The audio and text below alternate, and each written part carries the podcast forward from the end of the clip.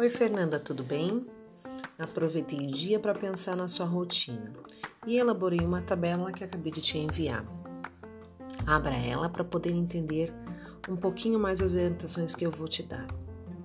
É, você tem na linha horizontal, na linha que está em azul, os dias da semana.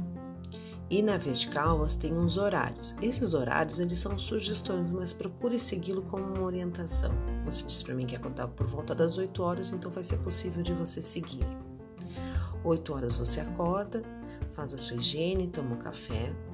Aí você vai ter de 30 a 40 minutos. Abre o computador por volta das 8h40, leia o que está escrito lá, que ela, ele vai servir como um orientador para o seu dia de estudo. Né? Lá você vai ter quais as publicações que foram feitas e qual o tema da aula Meet. 9 horas você já senta na frente do computador para participar da aula.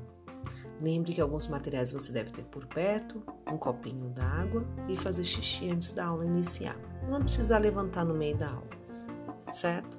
Lembra que a câmera é muito importante que ela esteja aberta. A professora precisa saber quanto você pode interagir ou não naquele momento. Chegado 10 horas, fim da nossa aula Meet, você vai ver que há dias que você tem rotinas diferentes, como os dias de permanências, as terças e quintas. A terça, laboratório, música e na quinta, educação física. Segunda, quarta e sexta, seu lanche vai começar às 10 horas, logo em seguida da aula Meet. Nos demais dias, vai começar às 10h45. Certo? 11 horas é previsto que você comece a fazer os murais. Você sempre terá dois murais. A, a, ideia é que você fique de 30 a 45 minutos fazendo cada mural. Aqui eu estou te dando 120 minutos. Então, para você fazer as atividades, tirar dúvidas, sempre enviando e-mail para a professora ou entrando no, no Meet que eu possa te, possa te dar orientações. É importante também ler o comentário dos amigos nos murais, que muitas vezes eu respondo as perguntas, então a sua dúvida pode ser a dúvida de um colega que já foi respondida, certo? Uma hora o seu almoço, um direito a descanso. Pode assistir uma TV, ver um desenho animado, assistir um vídeo, tá bom? Lembrando novamente que as terças e quinta você tem aulas à tarde, como se nós estivéssemos em permanência nas aulas presenciais.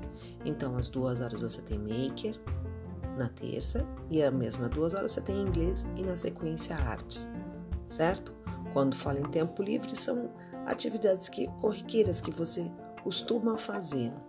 Lembre que as atividades domésticas, elas também ocupam o nosso tempo em quarentena. Então, ajudar a mamãe, uh, ter atribuições fixas de atividades domésticas, elas sempre agregam. Então você pode ser responsável por levar o lixo na lixeira, né? Por pendurar alguma coisa no varal, por secar uma louça. Então essas coisas, por mais chatas que sejam, elas são boas porque te tiram é, daquela posição sentada, deitada, e isso faz muito bem para o seu corpo. É, procure ser prestativo em casa. Isso faz bem para você e isso faz bem para o grupo que você pertence, certo?